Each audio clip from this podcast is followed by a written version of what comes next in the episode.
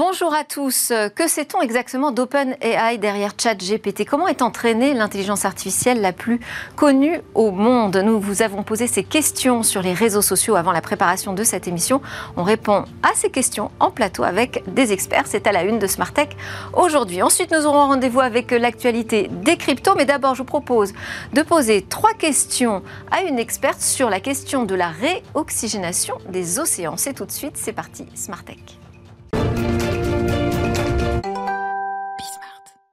Dans Smart Tech aujourd'hui, Patricia Handman en charge du projet de réoxygénation chez Life. C'est un groupe européen qui est dédié à la transition énergétique, producteur et fournisseur d'hydrogène et de euh, renouvelables. Bonjour Patricia, merci beaucoup d'être avec nous dans Smart Tech. Vous êtes connectée à distance, mais ça ne va pas nous empêcher d'essayer de comprendre un peu ce qui se passe. On est à un moment important puisque Life a concrétisé une première étape dans ses travaux dédiés à la réoxygénation des océans avec la publication euh, par euh, l'IRD de Brest d'un premier article scientifique consacré justement aux fruits de euh, ces recherches ces derniers mois. Première question peut-être, c'est déjà pourquoi réoxygéner les océans? Quel est l'état des lieux euh, en matière de pollution dans les océans? C'est une super question. Euh, bonjour Delphine. Euh, alors, euh, l'océan est sous énorme pression à cause du changement climatique. Et il y a notamment les, trois pressions majeures qui sont l'échauffement des eaux, l'acidification et la déoxygénation. Et tous ces trois facteurs amènent vers la perte de la biodiversité. Et quand on pense de la déoxygénation, en fait, c'est particulièrement dangereux pour les organismes marins euh, ça veut dire euh, euh, tous les organismes qui, qui vivent dans l'eau, qui ont besoin de l'oxygène pour vivre. Et cette déoxygénation, c'est vraiment lié au changement climatique parce que ça change les températures et aussi la dynamique des grands courants. Et deuxièmement, à la pollution des eaux. Euh, ça veut dire par exemple euh, les reçulements euh, des eaux usées ou le surplus d'engrais qui arrive dans l'environnement marin et qui entraîne une large perte d'oxygène des eaux côtiers par exemple suite à la eutrophication. Et, bon, j'imagine que on est là aussi face à une urgence.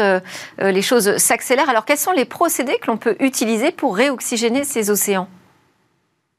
Alors là, on revient vraiment aux causes de la déoxygénation. Premièrement, décarboniser notre style de vie. Deuxièmement, limiter les polluants qui arrivent euh, euh, dans l'environnement marin.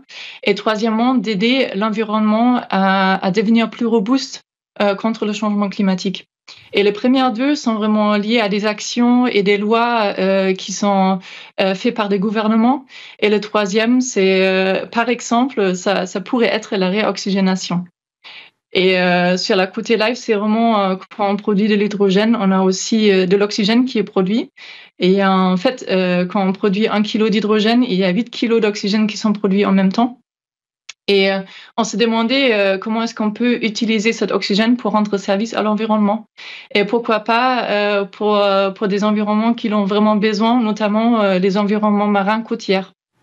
Et bien alors, comment vous procédez? Pour euh, réinjecter de l'oxygène Ça serait le plan, réinjecter l'oxygène, mais là-dessus, il y a encore plein de questions. Pour vous donner un cadre euh, temporaire un peu pour le projet et pour euh, comment ça déroule, en fait, c'est plutôt dans un cadre de 5 à 10 ans. C'est parce que il y a plein de questions basiques scientifiques qui sont pas répondues pour l'instant mais on a des partenaires euh, scientifiques et des autres entreprises qui sont intéressées dans la réoxygénation, avec qui on travaille euh, euh, sur ce sujet. Et c'est vraiment d'abord faire des études théoriques et après travailler vers un pilote, faire des expérimentations à petite échelle et après agrandir l'échelle. Selon de la demande de l'environnement un peu. Là, la publication de, ce premier article scientifique sur euh, le sujet, euh, vous dites que c'est une étape importante, mais alors quelle est la prochaine étape? La prochaine étape, ça va être euh, une échelle plus régionale. Vu que Life est une entreprise européenne, on va, se, on va mettre le focus plutôt sur le shelf européen, ça veut dire Atlantique, mer du Nord et la Baltique notamment. Et euh, là, il faut d'abord euh, faire des études aussi numériques, alors avec des modèles océanographiques, avec des modèles qui représentent la physique et la biochimie des eaux, parce que c'est très important, parce que ça va réagir sur l'oxygène qu'on va mettre dedans, et pour vraiment sécuriser que l'environnement où on va mettre de l'oxygène, par exemple sur un site de pilote, profitera vraiment de la réoxygénation. Merci beaucoup pour vos explications, Patricia Handman. J'ai l'impression qu'on va avoir l'occasion de vous ah réinviter parce que euh, toutes ces recherches euh, sont passionnantes, mais elles avancent bah, au rythme de la recherche. Patricia Handman, je rappelle que vous êtes en charge du projet réoxygénation chez euh, Life. Merci encore. C'est l'heure de répondre à vos questions, vos questions sur OpenAI et ChatGPT. Alors, que sait-on d'OpenAI et ChatGPT? Quelles sont vos questions à ce sujet sur ces IA génératives qui arrivent, euh, eh bien, qui arrivent très nombreuses? Il n'y a évidemment pas que ChatGPT. On va s'intéresser à tout ce sujet ensemble avec mes experts aujourd'hui. Véronique Ventos. Bonjour Véronique. Euh, Vous êtes là, Delphine. Oui. Là, Tariq. Je suis ravie d'être ici. ah bah euh, super. Comme d'habitude sur ce plateau. Génial. Co-fondatrice de Nukai, qui est une start-up euh, de l'IA basée en France et qui travaille sur une IA explicable et aussi économe en énergie. Et puis avec vous, donc Tariq Krim. Tariq Krim qui est un fidèle de Smartech également. Bonjour Tariq, fondateur de Cybernetica. C'est un projet global euh, sur lequel tu travailles, à la fois un blog, une maison d'édition, un think tank, hein, pour réfléchir à l'évolution du numérique Avec les questions géopolitiques, puisque désormais tout est conditionné toute la complexité du monde est conditionnée par la géopolitique et il n'y a pas que la technologie, c'est la combinaison des deux.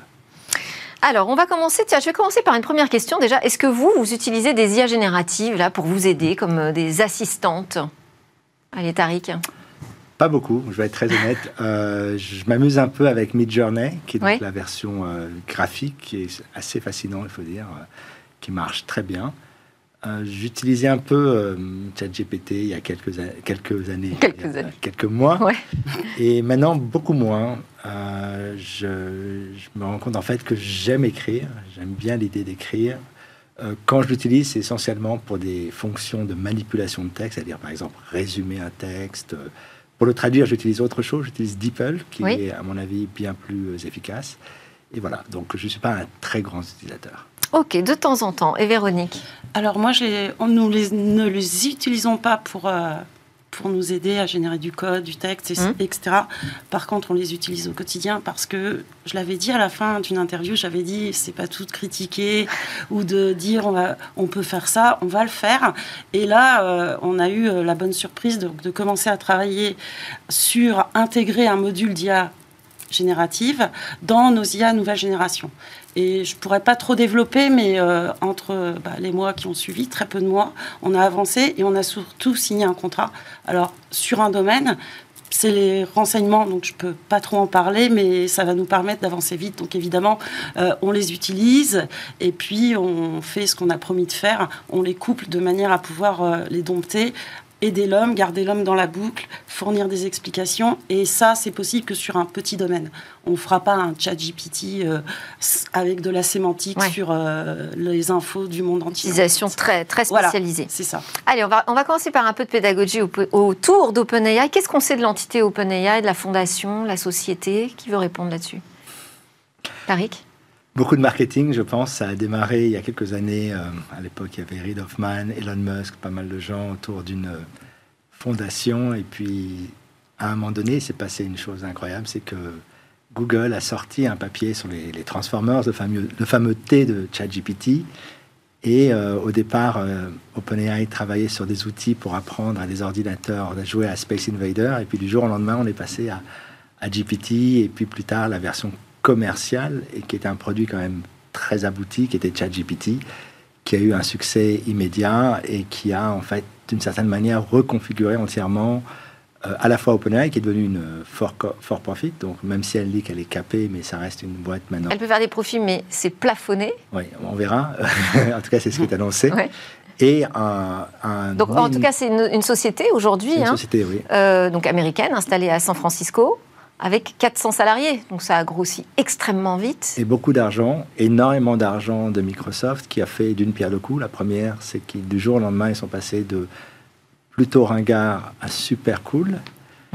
Et surtout, ont complètement, euh, je dirais, déstabilisé euh, le géant Google qui désormais se retrouve à, alors qu'ils ont développé la technologie au départ, à suivre euh, euh, être sur les traces de, Microsoft. Donc c'est un coup marketing extraordinaire.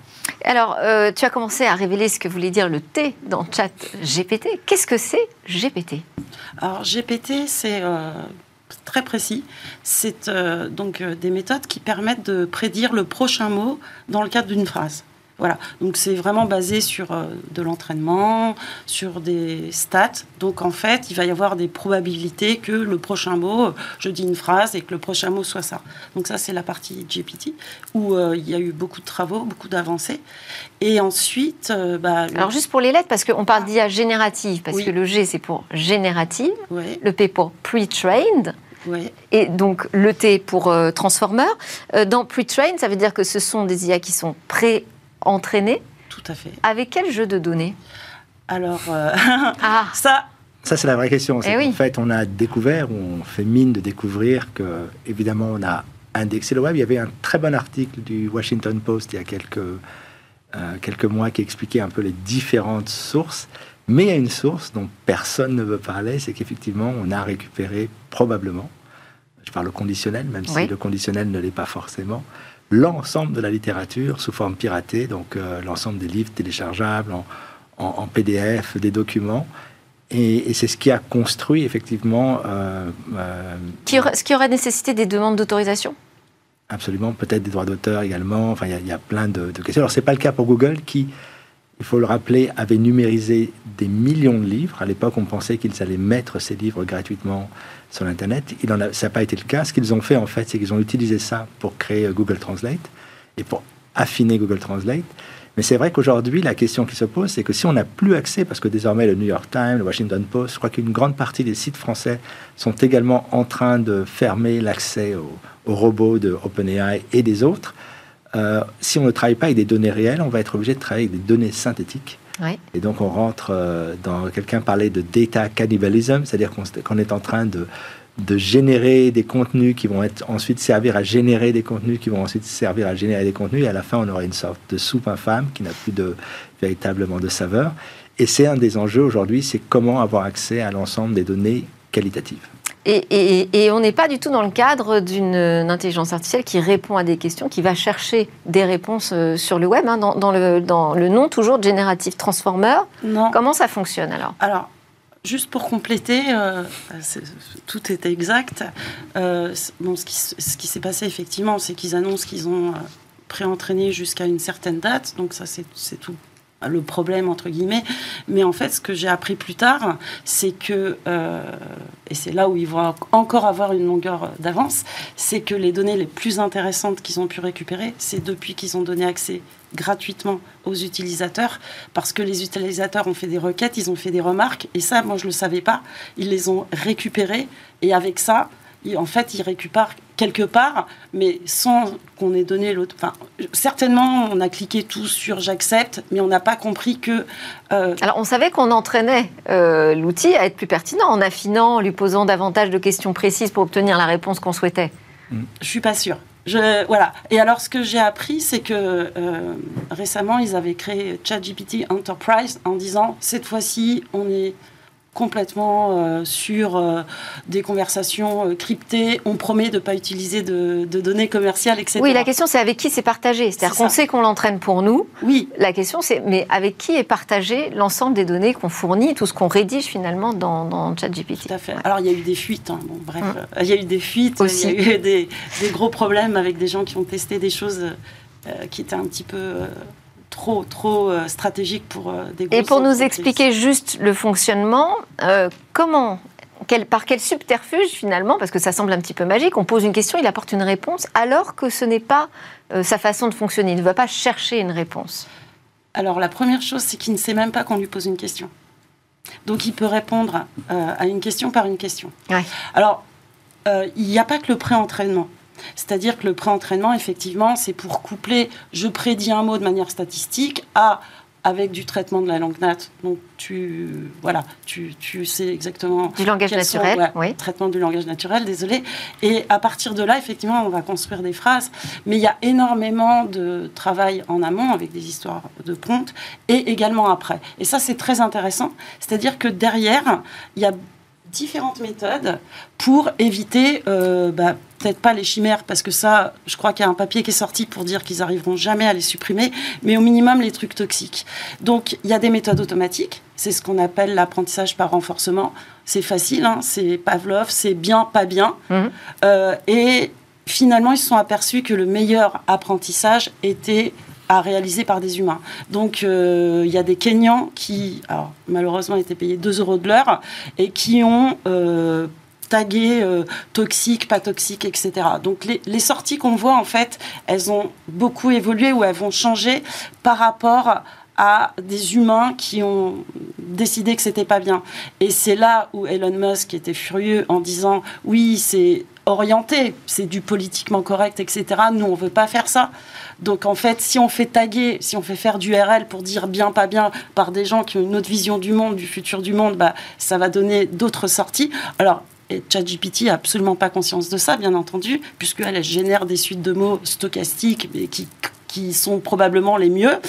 Et le problème. Euh, euh, mais après, ça, oui, ça recoupe des, discussions qu'on a eues ensemble, Tariq Krim, hein, sur euh, la culture finalement qui est véhiculée à travers, à travers ces outils dont on n'a pas forcément conscience. Je voulais qu'on réponde aussi à la question de BG qui nous a posé sur Internet ChatGPT, l'IA générative la plus avancée Point d'interrogation. Est-ce qu'il vous semble qu'aujourd'hui, c'est ce qu'on fait de mieux en matière d'IA générative Probablement. Je voulais juste rajouter un, point sur la, question de l'IA générative. En fait, on ne sait toujours pas pourquoi ça marche aussi bien. On comprend pourquoi ça marche. On a. C'est un problème. Défini euh, des choses. On a simplement à un moment donné bourriné. C'est le terme euh, français correct pour. On est allé récupérer des tonnes de données, mis énormément de puissance de calcul, et puis on a eu euh, des outils qui marchent, qui marchent plutôt bien mais on ne sait pas exactement pourquoi. Donc il faut quand même euh, rappeler ça. Euh, la raison pour laquelle OpenAI, à mon avis, est la meilleure des plateformes aujourd'hui, euh, parce qu'il en existe plusieurs, Google a la sienne, qui était au départ pas terrible et qui commence à devenir plutôt, plutôt bonne. Il y a les modèles open source, donc on peut récupérer, qu'on peut installer sur des services comme Hugging Face ou installer chez soi, même si pour l'instant les systèmes ne sont pas vraiment plug and play.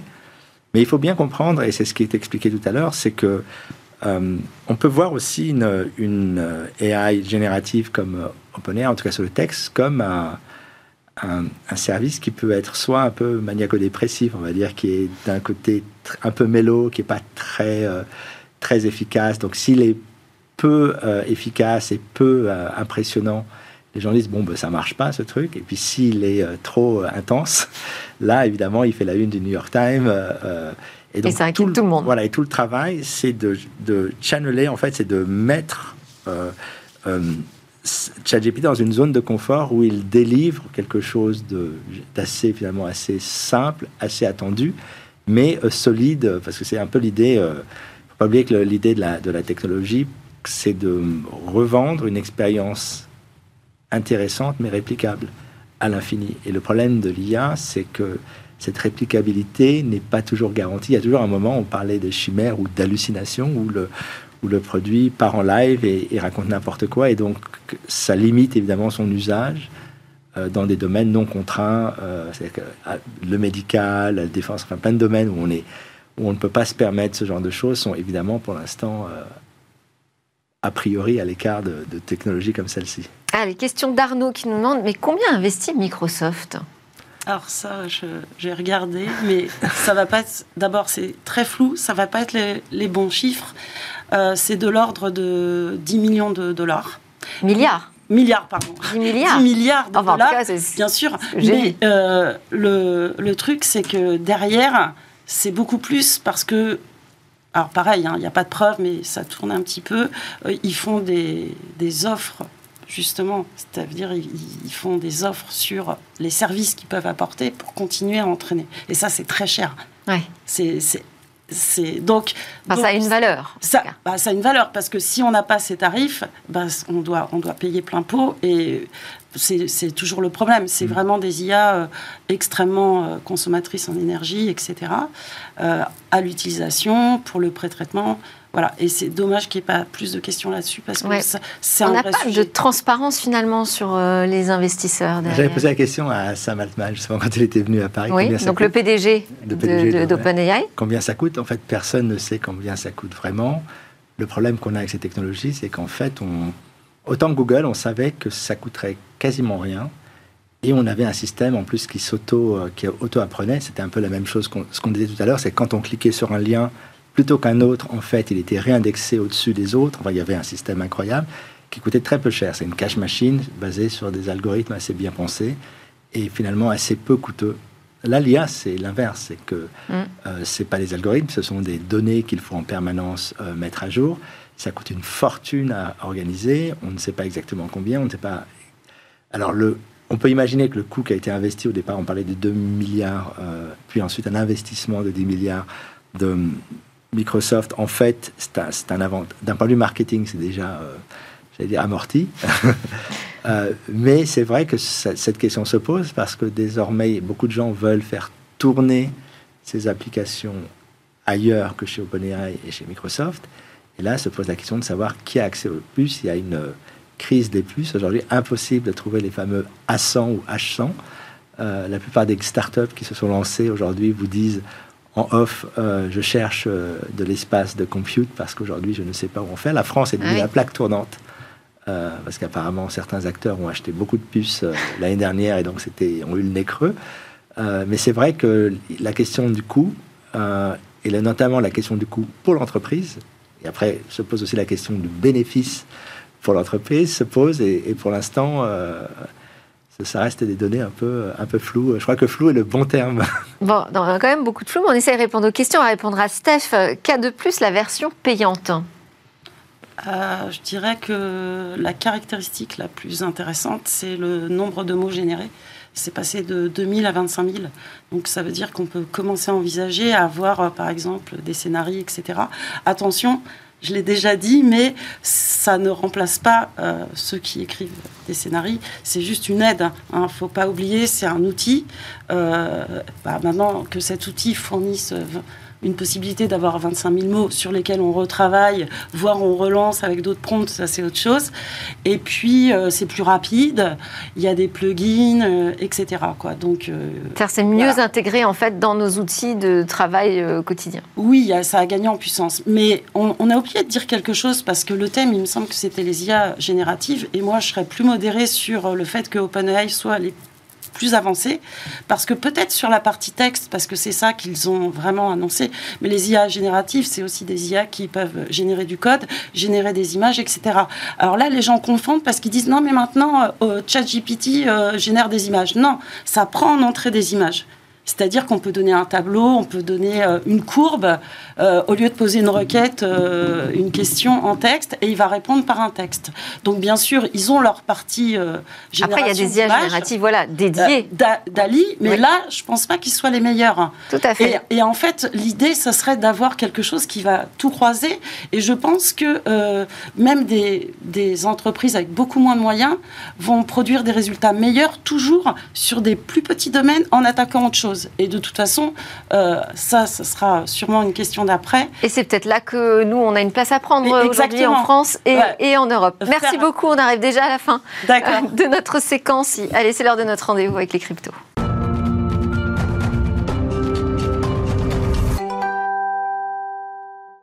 Le rendez-vous des cryptos dans Smartex avec Faustine Fleuret. Bonjour Faustine. Bonjour Merci beaucoup d'être avec nous. Vous êtes la directrice de l'ADAN, donc l'association pour le développement des actifs numériques. Vous rassemblez les professionnels euh, dans ce domaine, domaine de la blockchain et des cryptos actifs en France et en Europe. Et on va faire aujourd'hui un point sur euh, les actualités de la rentrée. On commence par quoi?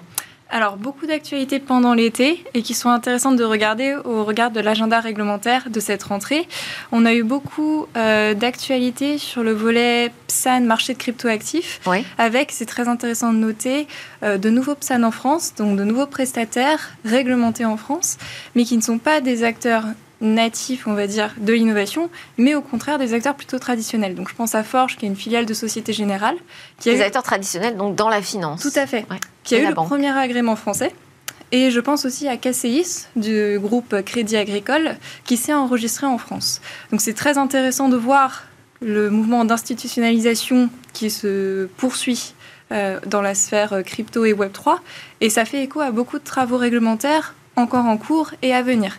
Donc sur la réglementation européenne qui se met en place, qui va entrer en application l'année prochaine, mais sur lequel il y a beaucoup de travaux techniques actuellement où le secteur est consulté. Donc c'est très important à la fois que les acteurs participent, mais aussi qu'ils regardent ce qu'il se passe pour se préparer à bien se mettre en conformité. Et donc c'est plutôt positif d'avoir des acteurs comme des banques euh, historiques qui entrent euh, en tant que PSAN dans les discussions. Alors tout à fait, ça facilite d'une part le dialogue avec cette industrie qui est nécessaire, certainement des partenariats à venir, et puis on le sait, peut-être pour mieux démocratiser et atténuer cette image encore négative parfois qu'il peut y avoir sur les cryptoactifs, on se rend compte que même des acteurs bancaires et financiers qui ont pu être réticents à appréhender cette innovation, aujourd'hui s'en saisissent. Ça y est, bonne nouvelle. Alors on va parler aussi de PayPal qui lance son stablecoin. Tout à fait. Cet été encore, PayPal a annoncé lancer son propre stablecoin. On sait que c'est un sujet brûlant depuis plusieurs années. De la même façon, la réglementation européenne se met en place et donc en 2024, on va s'attendre à ce qu'elle entre en application et encore plus tôt que pour les marchés d'autres types de cryptoactifs. Donc ça va être très intéressant pour encore structurer le marché. Il y a d'autres réglementations sur lesquelles la Commission européenne travaille actuellement. Je pense à la révision sur la directive des services de paiement ou euh, sur euh, l'euro numérique euh, qui finalement touchent les stablecoins, soit parce qu'ils sont concernés directement dans le périmètre, soit parce que, et je pense à l'euro numérique, la raison d'être du travail de la Commission européenne et de la Banque centrale européenne, c'est justement l'émergence de ce genre de stablecoin. Et c'est pour ça que c'est intéressant de voir le stablecoin de, de PayPal qui sort à ce moment-là. La crainte perçue par les institutions européennes que ce type de stablecoin, si on n'a pas un euro numérique, vienne soutenir le développement de l'économie numérique européenne au détriment d'autres types d'actifs euros nativement numériques dont on a besoin. L'euro numérique, certainement peut-être pour des acteurs euh, traditionnels qui n'ont pas forcément envie d'aller sur les stablecoins, mais n'oublions pas de soutenir le développement de ces stablecoins qui, eux, euh, sont vraiment particulièrement nécessaires pour des écosystèmes peut-être plus innovants du Web3. Je pense là, c'est un stablecoin qui s'appuie sur le dollar Tout à fait. Pas sur l'euro.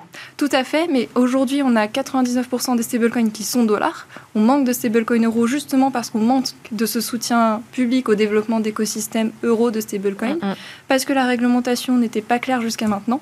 Et donc, la réalité, c'est que les acteurs se tournent vers ces stablecoins dollars pardon, à défaut d'autres alternatives. Donc on a besoin de construire des euros alternatifs sur les blockchains sous forme de cryptoactifs pour aider au développement des acteurs. Allez, une dernière actu rapidement. Alors, on a eu beaucoup de sujets euh, pendant l'été sur les NFT.